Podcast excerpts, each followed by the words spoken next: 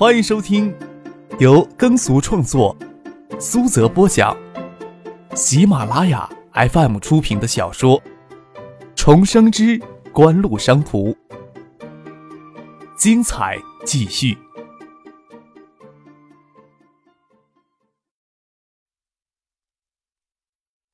第六百一十九集。李在珠倒不是要帮李星宇，他心里一样痛恨被誉为南韩之花的星宇竟然给知难男人玩弄。但是事情已经发生了，就要将其作用或者价值发挥到最大。这件事情跟叔叔李建熙汇报，多半会派人将李星宇强行带回韩国去。但是那样做有什么额外的好处呢？利用星宇与三星加强联系的目的已经给破坏了。那么这个时候就要保持并加强池佐秀藏对景湖的憎恨，至少三星看起来也是受到了伤害。如此才对三星开拓市场有所帮助。李在洙已经将景湖视为三星进入中国市场的最大阻力，但是三星对中国市场的渗透还不足够强，一定要借助三井的势力压制景湖才行。家族的女人总要为家族做出些贡献的，也要张克那个混蛋明白，三星的女人不是那么好玩的。金南勇这时候已经明白了李在洙的心思，心里为星宇感到一阵的悲凉，没有跟李在洙争论什么。他也不会将事情单独捅到总部去，那样对李星宇的伤害更大。他刚要离开李在洙在近的临时办公室，李在洙的秘书走了进来，告诉李在洙：“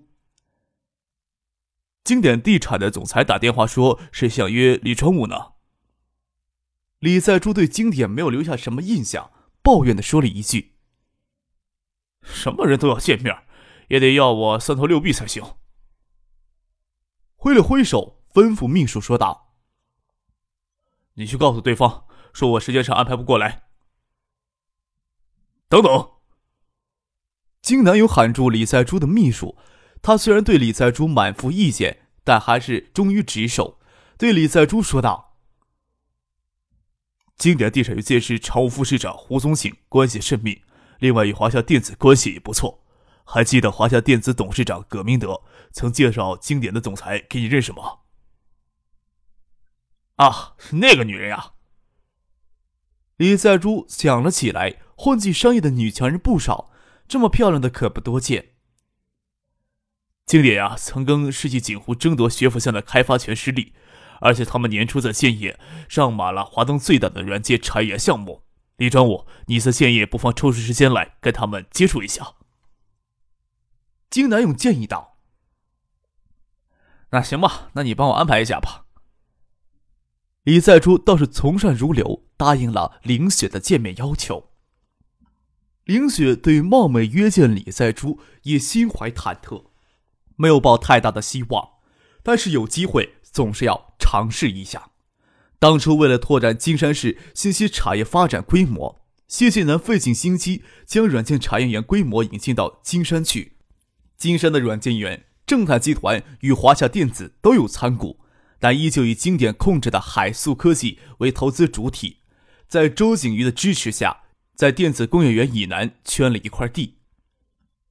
即使海素科技吸收了东海省科技厅下属公司金鼎科技中以及中科院软件研究所的部分技术力量，也无法同时在建业、金山同时建设两座软件产业园。依照既定的顺序。则是先建业后金山。金山湖溃堤时，金山市的软件产业园项目建设还没有启动，溃堤造成的洪水地基造成伤害就很有限了。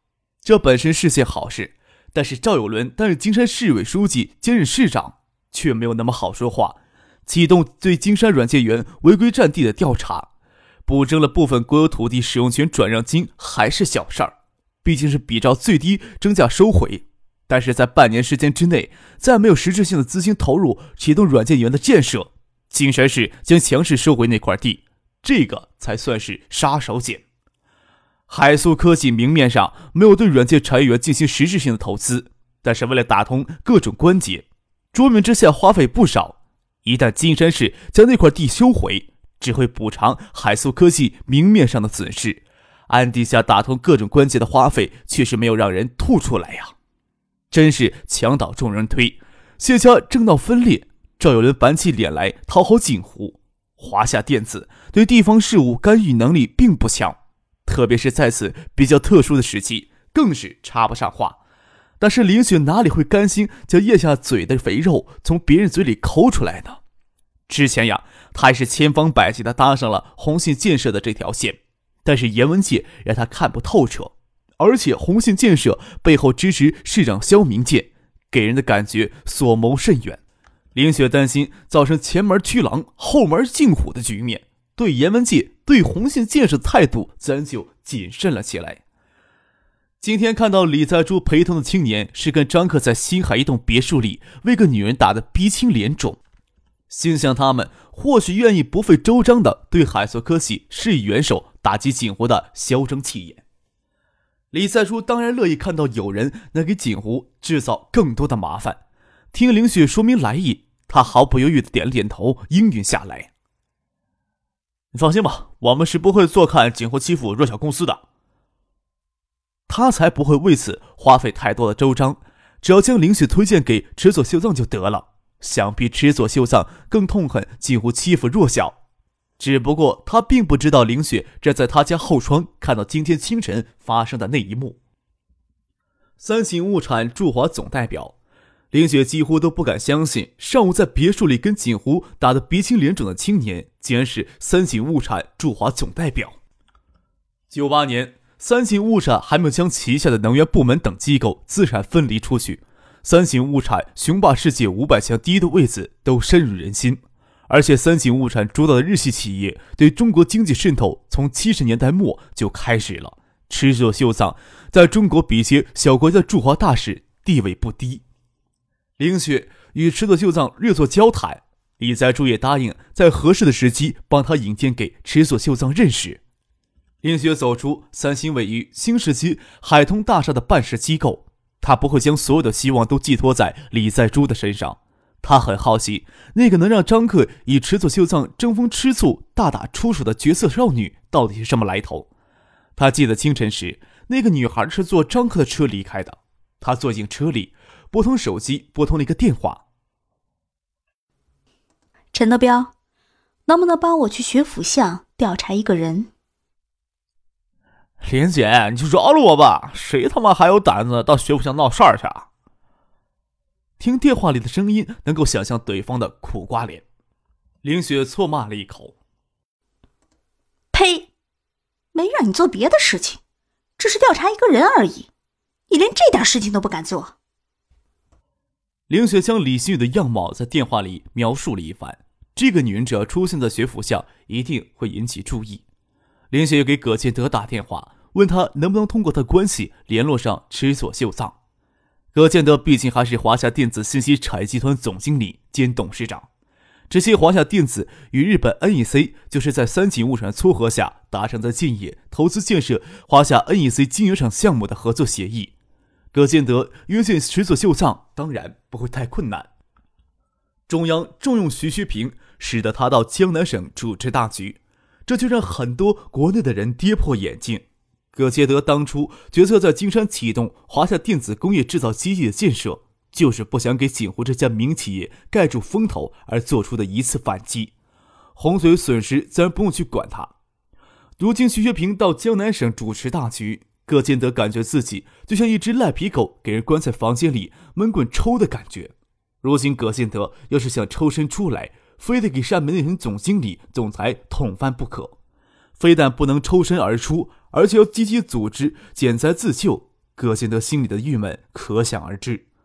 葛建德心里很清楚，无论是华夏电子还是信息产业部，都想看到他栽跟头的人也不只有一个两个。这个时候，他不要说对锦湖继续使什么绊子了，他更担心锦湖会趁机对他使什么绊子。倒是没有想到会发生如此的香艳事儿。犹如三伏天吃了一根冰雪糕一样，有一种爽到心里的感觉呀。你说的那个女人呢，很有可能是三星李建熙家族的成员。上回我陪石所修藏李在珠去建业考察华夏 NEC 建设选址时，偶尔听他们说过，那个女孩子应该是池所修藏的未婚妻。要是张可将人家的未婚妻拐跑了，真的呀，就有好戏看了。说到最后，葛建德在电话里得意的笑了起来。